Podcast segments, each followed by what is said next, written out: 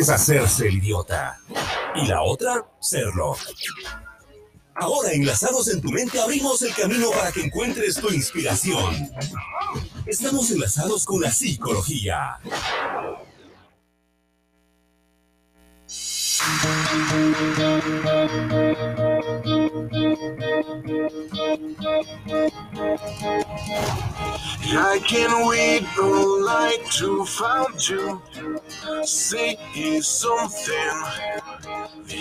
Enlazados con la psicología, vamos a darle la bienvenida en este lunes, cinco días en diciembre. Está con nosotros aquí ya el psicólogo desde GEMS. ¿Dónde está GEMS? En Plaza Picoa. Plaza Picoa. Se, ac- se acordó. Bravo, bravo. Primero, primero sacó los ojos así como que, ¿qué? Y bueno, luego ya se acordó. Está con nosotros el psicólogo Oscar José Pérez. A ver, a ver, Ana, espera, espera, de nuevo. Lina. ¿Completo o no completo? Oscar José. Ah, Oscar José, Oscar José. Ya, a ver. No es que estamos en el Otra mes vez, donde, otra vez. donde apareció José, Ah, donde ah. todo, entonces es, La carita que pone. te va, te va, va a ser tu padre putativo. Sí, ya, para que ya no ¿Cómo va a sufrir este padre? con una hija. A ver. A ver qué. vivo. Bueno. Está con nosotros el psicólogo Oscar José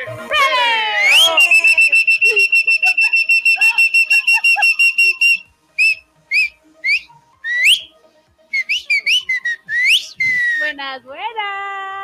Muy buenas. Este, No, que es una máquina. Toda la vida. Hola Oscar, ¿qué tal? ¿Cómo estamos? Muy bien, bueno. ¿Qué tal el fin de semana? Excelente, excelente. Dios mediante todas las cosas positivas también, que es importante, y sobre todo cultivar nuestra salud mental, que es lo esencial. Cuidar la salud mental. Sí, sí, sí. Eh, eso es fundamental. Sin ello no hay salud. Decían, decían hace poco, eh, oía que eh, decoraron el puente de Picoa, el, puente Juan Leomera, y la gente, lo que, como es bien genia, son muchos genios así, pero increíble, eh, decían, ah, ya les decoraron para que les ilumine cuando quieren suicidarse. Eh, ¡Qué y, y eran dentro de ¿En las, de- dentro de las publicaciones que van poniendo por en contra de lo que hace la alcaldía o de lo que hace alguna cosa así. Pero no es simplemente, ah, les iluminarles, porque ya lo que Oscar nos está diciendo ahora, la salud mental es lo más importante. Y yo creo que esta gente tampoco tiene salud mental Claro. para estar escribiendo ese tipo de cosas. Sí, exactamente. ¿Cómo pueden Burlarse. través- no, más que todo a través del dolor de las demás personas, Claro. generar eso. Y no comprende que eso puede ser contagioso, esa mala idea, por no ocupar otro término que debería ocupar, esto sin duda va a generar nuevamente un brote o un aumento. ¿Por qué? Porque manejan sin criterio, no tienen una observación del prójimo, ya un poco más allá lo, a lo humano en sí. No tiene esta concepción de decir, críticas, seré prudente en lo que digo. Pero se ocultan tal vez en, en redes también. Pero bueno, Hay gente que se oculta en redes para, para estar, eh, no tiene paz en su corazón y lo quiere votar así a través de las redes también. sí, ¿no? exactamente. No solo ahora, bueno, ahora que es medio cibernético todo a través de las redes. Para eso es- antes era el chisme, las notas anónimas, va mutando todo, pero sin duda este tipo de personas no encuentra paz o no tiene esta estabilidad emocional o peor aún, su salud mental está eh, alterada. Deteriorada. Sí, Sí. exactamente. Bueno, ¿cuál es el tema que vamos a conversar hoy, Oscar? Porque empezamos hablando de esto justo por lo, la salud mental y los Ujú. odiadores, en, los haters, es, ¿no? Que se Eh, escudan a través de Sí, una red y que van social. ahí odiando a todo el mundo en las redes sociales y que van así. Simplemente fue ahí como un paréntesis dentro del, del tema que tenemos para hoy. ¿Cuál va a ser el- este, Oscar? Bien, eh, para construir nuevamente y tomar en cuenta siempre la importancia de la pareja, nosotros ahora vamos a hablar un poquito de la importancia de conocer a la pareja, que es un tema muy bonito porque vamos a través de la construcción, no solo a ver las normas, los acuerdos, sino también es conocer a la pareja. La importancia de conocer al otro. Exactamente. Ya. Viene de- desde esa parte de decir, a ver, yo sé que él se enoja o ella se enoja, pero qué pasa ahí. No solo digo, ah, bueno, allá Yo vos. sé que es mal genio. Y así que más, ¿no? Pero lo- la, la intención de este tema es saber cómo manejar, porque una cosa es decir, bueno, sé que es enojón, enojona, Ajá, ajá. pero el conocer involucra también el cómo dar respuesta a esa situación, cómo puedo manejarla, cómo puedo generar empatía, cómo también puedo encontrar un punto de resolución y también considerarle las emociones de la otra persona. Eso es conocer, no solo decir, ah, bueno, ya sé que es enojón, enojona, ahí queda. No, ¿qué puedo hacer yo como parte de la pareja, como parte de la construcción diaria? O sea, no solo pareja. quejarme. Exacto, no solo la queja, porque la queja es fácil, es lo primero que se hace, lo primero que se ve. Pero ¿qué hago con la queja? ¿Qué hago luego con la construcción?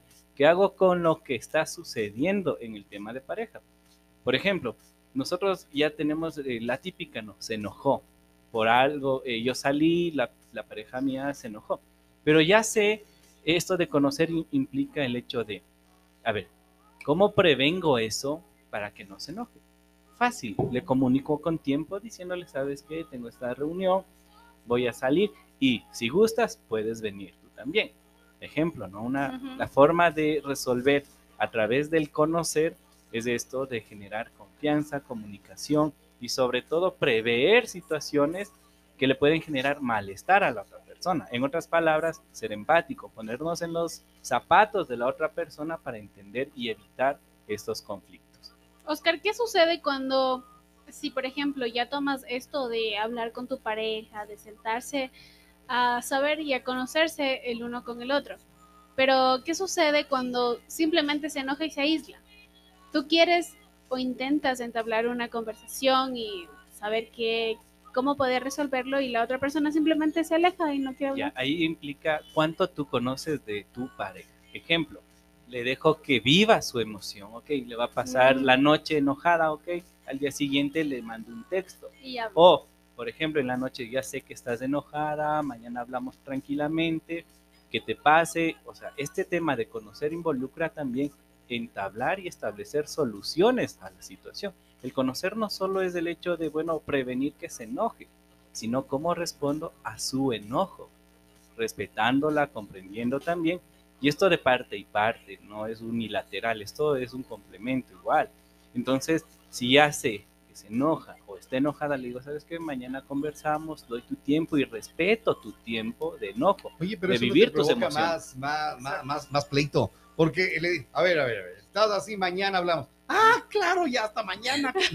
Ya, y de, ¿Cómo pero- me vas y de a parte, y de parte y parte, los hombres. Claro. ya, ahí sea, claro, de No, parte el hombre, y parte. el hombre también hace. Sí, lógico Claro. que sí. Sí. Sí, claro. en esto de parte y parte es más claro en esto. Ok, yo le digo esto, pero también la otra persona debe reconocer y conocerme, que para mí también el, con- el conversar al día siguiente puede ser mucho mejor. Porque yo le saturo a la persona diciendo, oye, ya hablamos, ve, Yo ya, también me tranquilo". saturo. Entonces luego yo también, y entramos en una bola de nieve que va creciendo. Y luego, ¿qué pasó? Es magno problema. Pero ahí, entonces yo respeto entendiéndole a la otra persona, pero esta es una dinámica bilateral, que la otra persona también debe comprender mi situación. ¿Y qué Es un pasa, Doc? vaivén. ¿Qué pasa cuando en- entramos en esa, en esa pugna de poderes? Bueno, ahí ya, ya prácticamente no viene a esto de querer resolver de una forma empática, sino ya co- corresponde a una situación asimétrica. Y yo siempre digo, en temas de pareja, la asimetría es un error, es un problema, porque uno quiere tener la razón, quiere tener el, pro- el, el poder, el otro quiere tener siempre eh, quien manda, quien decide. No se trata de eso. Siempre la comunicación entre pareja nos va a permitir primero escucharnos, comprendernos y también considerarnos mutuamente para una solución, para un, una, eh, una situación de decisión. Pero, Pero, ¿por en qué en la pareja pasa esto, el de pugna de poderes? ¿Por qué yo tengo que ser más que la otra persona? ¿Por qué yo tengo que tener el Si poder? se asume que, Si se asume que es la dos, pareja, correcto. ajá, Claro. se deben llevar bien. Sí, prácticamente viene desde la inseguridad de la persona, de la pareja que, quiere ejercer un poder. Puede venir un contexto familiar aprendido también o algo no resuelto. Eh, Entendiendo que las situaciones no resueltas anteriormente con parejas anteriores o de forma individual, en la actualidad con nuestra pareja en el día a día se ve como conflictos, se ve como problemas, más no como formas de crecer, no de construcción.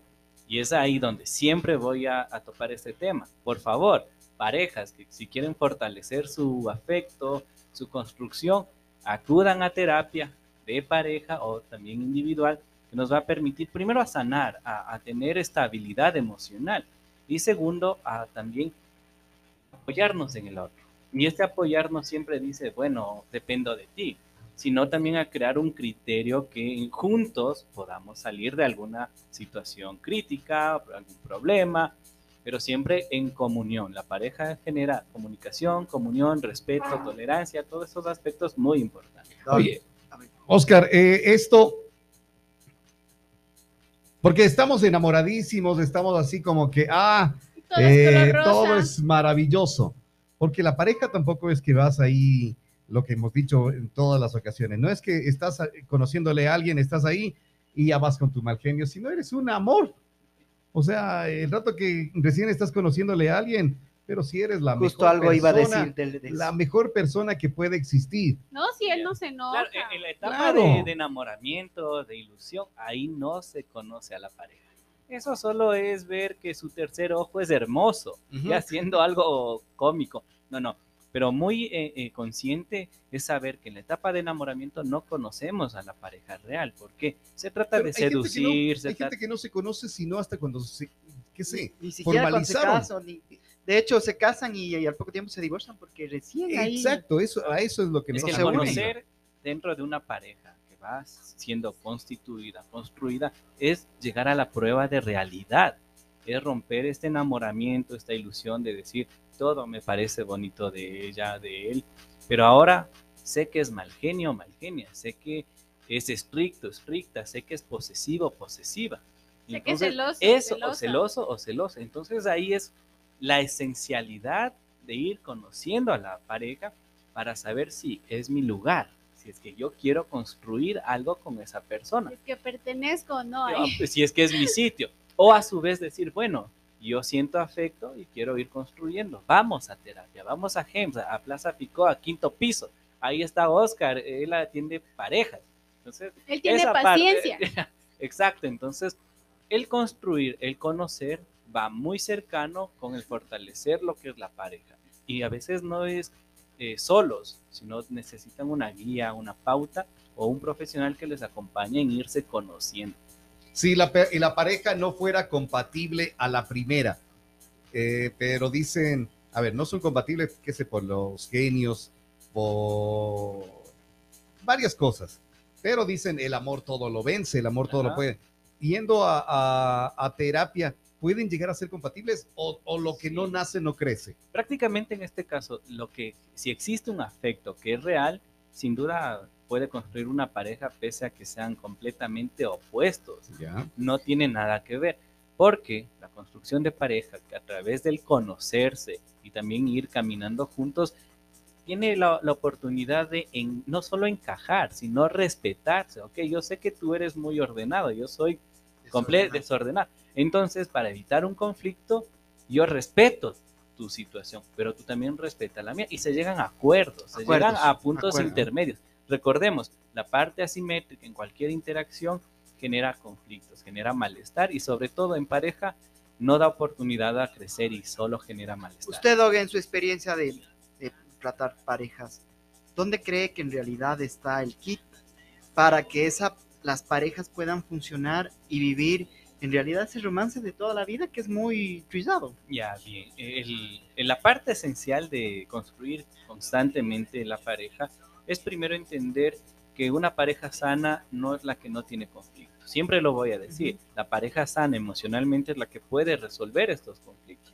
Y esta resolución de conflictos no va eh, únicamente por, bueno, yo cedo, sino también es tener asertividad en la comunicación.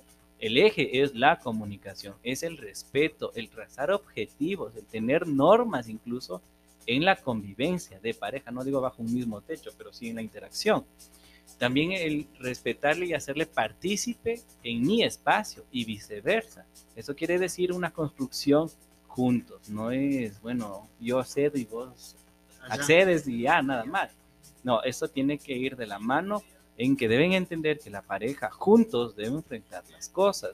Siempre va a haber conflictos y sobre todo cuando una persona quiere una relación que sea duradera, es también quitarse esa ilusión, ese enamoramiento que nubla lo real de la pareja. Y uno cuando ya atraviesa esta parte de conocerla, de conocerlo, sin duda genera esta fortaleza, de ir construyendo de una forma segura, no estar pisando en las nubes, sino sobre eh, suelo firme, siendo metafórico. Todos los días se va conociendo la pareja, pero cuando, ¿en qué tiempo se puede decir, bueno, hoy ya conozco algo a mi pareja? Porque como dijo el Robert, los primeros meses son de amor, amor, amor, y todo, todo está lindo de seis meses a un año es todavía la etapa de enamoramiento, la ilusión de decir... Seis meses a un año. De seis meses a un año. Y también se suma la parte de la responsabilidad emocional que uno tiene consigo mismo, la madurez emocional también. Todo eso va dependiendo, pero de formas generales sí, a partir del año es donde aprendemos a conocer a la persona, donde ya me angustio cuando se enoja, ya me angustio cuando eh, tenemos una discusión.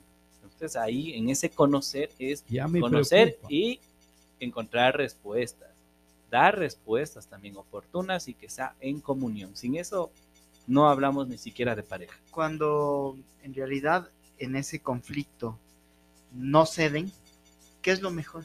Chao no ve, Chao como al macará. bueno, qué pena. qué pena. E, en, esta existencia de conflicto, sin duda, es importante un proceso terapéutico. ¿Por qué? Quizá no vemos nosotros en la interacción algo como sujetos, como pareja, pero el profesional nos puede guiar. Por eso es importante no rendirse, pero ese no rendirse a través de la pareja quiere decir, bueno, voy a aguantar. No, ser consciente de las cosas que están pasando y con ello tomar decisiones, no ser impulsivos, que sería lo importante y sobre todo la forma de trabajo es a través del afecto. Eso de no ser impulsivo es en todo. Exactamente. Es en todo, no solo en el amor. Sí, en la vida diaria prácticamente la impulsividad es una respuesta sin conciencia, actuamos instintivamente y eso trae conflictos. Claro que la práctica para evitar esto lleva tiempo, lleva un proceso terapéutico también, el controlar nuestros impulsos, decisiones y lo que hacemos la pareja en sí, eh, los conflictos, el conocer, pero hay momentos en que uno quiere tirar la toalla, de parte y parte, y por más cariño, por más amor y todo eso, se puede, se quiere tirar la toalla. ¿Qué hacer cuando este en realidad esos conflictos y hay amor? Y hay amor, hay mucho amor, pero cuando hay conflictos uno dice ir a Games ahí en el edificio. A más de ir a James. claro. Claro. Mira, en este caso uno dice tirar la toalla, pero ¿por qué? El tirar la toalla viene a ser un deseo y puede ser un deseo enmascarado incluso. Primero ser sincero y decir, bueno, ok, yo soy sincero con mis emociones, soy sincero con el afecto que te tengo y profeso decir, siendo congruente también. Luego de eso, si ya la terapia no encaja, si ya no funciona y entre comillas no funciona, porque depende también de cuánto los pacientes estén dispuestos al cambio. Sin eso puede ir a cualquier profesional que no va a encontrar cambios. Ahorita acaba de decir una cosa. ¿La gente cambia o mejora? Puede cambiar. Y mejora. puede mejorar. Pero sí. cambia. Sí, sí, sí. Considerando dentro de un proceso terapéutico puede ser basado el cambio en el comportamiento humano también, desde el amor, desde el dolor, desde la tristeza, desde cualquier otra emoción puede generarse un cambio. Pero en el proceso terapéutico nosotros le invitamos al paciente a que sea consciente de la emoción y consciente del cambio. Debe ir de la mano, porque si yo cambio solo por dolor, no tengo idea del por qué, es diferente, pero sé que me dolió, sé que genera un cambio. ¿Por qué cuando nos duele y recién ahí tratamos de cambiar y por qué no cambiamos antes? Es porque no tenemos una una sabe lo que tiene hasta que lo pierde. Claro, prácticamente a través del dolor sabemos, porque cuando tenemos estados de estabilidad, de bienestar, no nos fijamos, pero cuando nos duele, ahí sí, ay, ay, ay. Un ejemplo, ¿qué pasa cuando se rompe una uña? ahí sí, ay, ay, ay, me dolió, qué pena, voy a arreglarlo. ¿Y por qué no vio las otras? Entonces es un ejemplo más o menos práctico para explicar esta situación. Que sí, a través del dolor nos damos cuenta de las cosas. Entonces es esta parte. Y sobre todo en temas de pareja y el irse conociendo, no esperemos a que sea a través de algo que nos duela, algo que nos genere malestar. ¿Por qué no irnos conociendo y fortaleciendo el afecto que ya tenemos, de, lo bonito? Aprovechemos la, etapa de ilusión, la etapa de enamoramiento y digamos, bueno, a través de eso construimos. No esperemos a que eso se caiga, a que duela, a que nos demos cuenta de algo que no queríamos ver.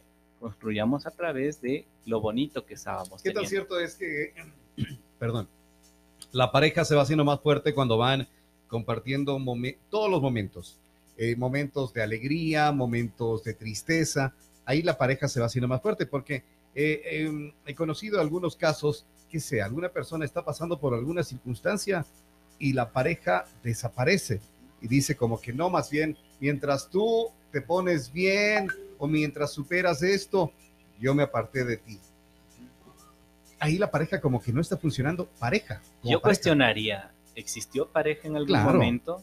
Claro, si la pareja no está en sus momentos difíciles como para darle la mano y decir, salgamos juntos, yo me preguntaría, ¿existió en algún momento pareja?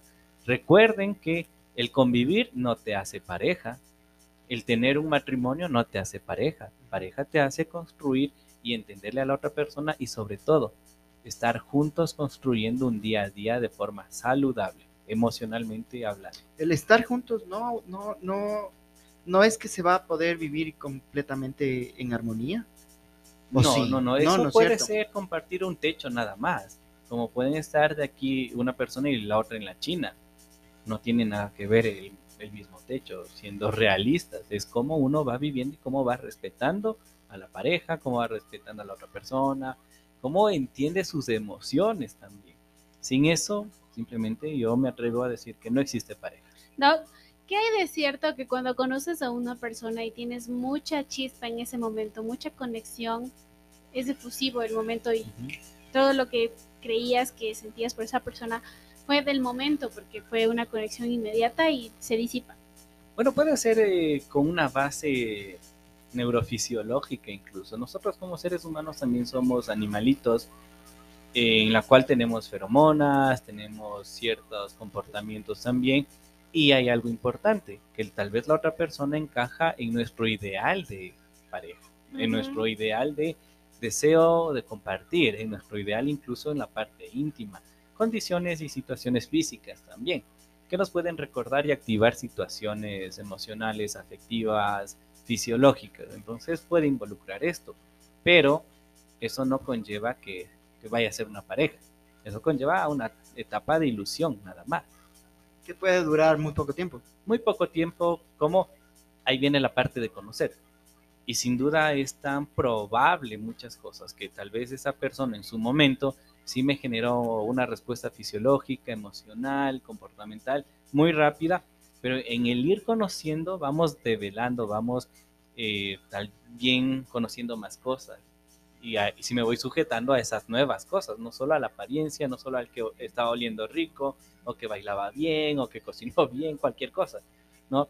Entonces, en ese conocer vamos afianzando. Por eso la parte importante en el tema de hoy es el conocer es afianzar también el compromiso con la otra persona. Eso es importante. ¿Compromiso con su familia? ¿También con la familia de, de parte y parte?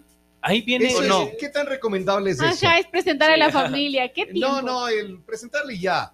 Eh, puedes presentarle, pero el que tenga que eh, esa convivir, convivencia. Sí, esa convivencia. Hay algo importante aquí dentro del ir conociendo, si para mi pareja es muy importante que yo me acerque a su familia, el compartir tiempo, espacio, una regla general de su familia es que los domingos todos comen juntos. Para ella es importante, entonces yo accedo porque le voy conociendo que es importante para él. Pero ¿qué tal? Digo, para llegar a eso, para llegar a eso es como que ya la, la pareja ya va media sólida, porque si no, ya van siete novias, hijito. Claro, y dicen, no, ¿qué te pasa? Ya, pues, una más. Claro. claro, conviven y cada fiesta de la fruta me trae una distinta. Sí. Basado en casos reales. Sí, en esos casos e, es, muy interesante. Porque, Oye. porque entendemos que tal vez eh, no es el conocer, ahí es simplemente la ilusión. Ah, bueno, estamos muy bonitos, venga. O puede ser que también no le dé mucha importancia al contexto familia. Puede ser, pero no es recomendable si es que no se concibe una pareja Si se sólida. quiere tener la pareja sólida, Ahí Ahí es sería- recomendable, lo claro. otro ir así es como que ah, Preferible no, no es saludable tampoco. pero no es más. Claro, porque Ahí, ahí tiene la culpa el padre que la colita. Pero ¿qué vas a decir vos? No traigas. claro, vamos.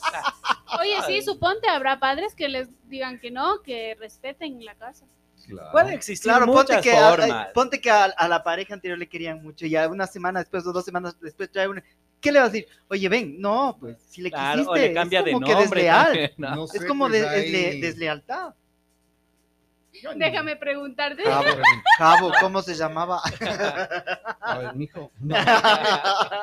Sí, en estos casos, eh, incluso la familia puede ser muy flexible, que no le da significación a eso de que vengan y compartan, pero otra familia también. Eso, o sea, porque Claro, habrá claro. familias que, que no, pero habrá otras familias que se, eh, siendo machistas y todo, pero el papá de una novia no va a querer que, mira, pero ya, y- oye, y tu novio ya no somos más.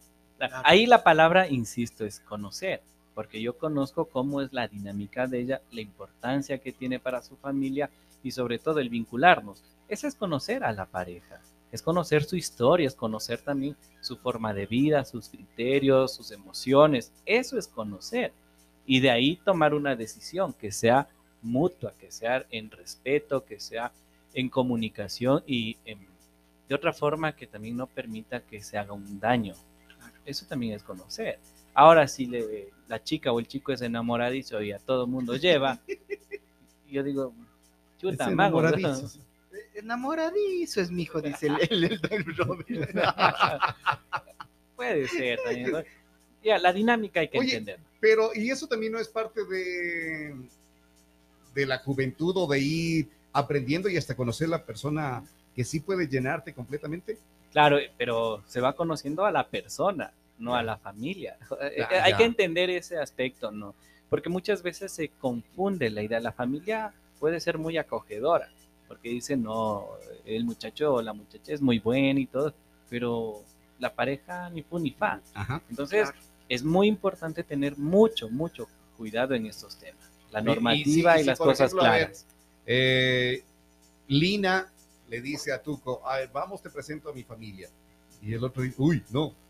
Espérate, es muy rápido. Claro, Claro. eh, por ejemplo, No, Y esas a eso cosas, iba a decir, claro. oye, Eh, ya, ya, ya, ya te escribo, no, luego. La- no me la- llames, yo te llamo. La Claro. importancia de conocer ahí puede decir, claro, tal vez a, a la persona le va a generar algún tipo de conflicto, porque ellos también tienen su historial, sus normas de familia y dicen, no, yo conozco a la yo conoceré a la familia de mi pareja siempre y cuando ya tengamos cierto tiempo, ¿Al cuánto tiempo sería bueno presentar a la familia? Bueno, es bastante Al relativo año. eso. No, lo, lo importante aquí no es Yo el le tiempo. presenté como a los dos años. no, Ay, qué pe- Sí, va, va bien, dos años va bien.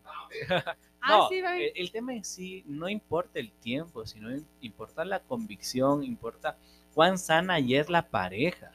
Porque, claro, pueden estar tres, cuatro años, pero si terminaban, regresaban, terminaban, regresaban, qué sana pareja es. Ujú. Como puede ser seis meses que uno ya maduro puede decir, no, yo creo que ya es siente- momento de fortalecer. Ah, el siguiente Ajá. paso de fortalecer es, ven con mi familia. Listo. Oye, hay gente que para convencer hasta se ha cambiado de religión. Ujú. Conocí a alguien, Conozco Yo también. varios. sí, Sí. que con tal de hasta misa entraba. Vos no.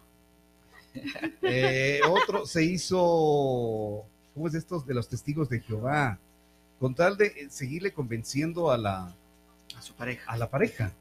Claro, sí existen. Pero eso solamente es Momentáneo. para convencer de que sí, sí, Sí, a mí me gusta El, eso. el problema es que el cambio de la persona en su criterio, y sobre todo en temas de, de cuestiones dogmáticas o de religiosidad, diferente a la fe, es ¿por qué accedo a través de otra persona? Porque esa otra persona no respeta lo mío. ¿Por qué tengo que cambiar yo? Esos cuestionamientos no Ya. con el objetivo de generar malestar, sino de generar Hay respuestas que y aceptar las costumbres de cada quien. Exacto, y con este cuestionamiento hacer sólida la relación. Decir, ok, yo respeto tu religión. tú respetas la mía. Pero ¿qué pasa ya con el contexto familia? Ya involucra. Y ahí es donde realmente se ve ya la fortaleza de la pareja. ¿Cómo, ¿Cómo hacer en este con- conocer a la